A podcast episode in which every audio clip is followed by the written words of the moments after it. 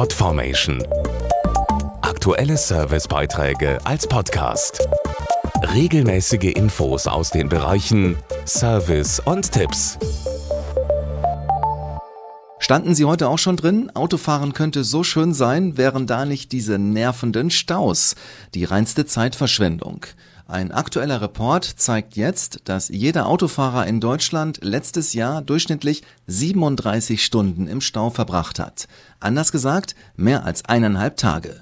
Die Studie hat aber auch untersucht, wo in Europa die meisten Staus entstehen und wie sich zum Beispiel auch die Wirtschaftskrise auf den Straßenverkehr auswirkt. Um an die Ergebnisse der sogenannten Traffic Scorecard zu kommen, wurden die Bewegungsdaten von 100 Millionen Fahrzeugen in 13 europäischen Ländern ausgewertet.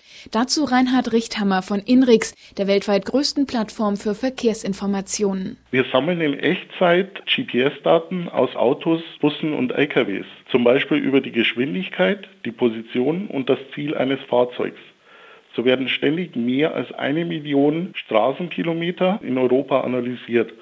Und daraus ergibt sich ein genaues Bild darüber, wie lange die Fahrt auf einer Strecke normalerweise dauert und wann der Verkehr in Stocken gerät. So wissen die Experten auch, wo in Deutschland und Europa die meisten Staus entstehen. In Europa liegen Brüssel, Antwerpen, London und Rotterdam ganz vorne. Die deutsche Stauhauptstadt ist Stuttgart auf Platz 5. Da verschwenden Autofahrer im Jahr ganze 65 Stunden im Stau. Wenig besser sieht es mit 59 Stunden in Köln aus und auch in Hamburg und Düsseldorf sind es mehr als 50 Stunden. Insgesamt fließt der Verkehr aber besser als noch 2011. In Deutschland gab es 14 Prozent weniger Staus. In anderen Ländern ist der Rückgang noch stärker. Das hat auch mit der Eurokrise zu tun. In Ländern mit angespannter Wirtschaftslage nimmt die Zahl der Staus immer weiter ab. Zum Beispiel in Portugal, Italien und Spanien.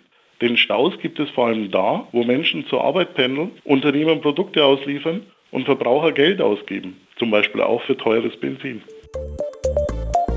Podformation.de Aktuelle Servicebeiträge als Podcast.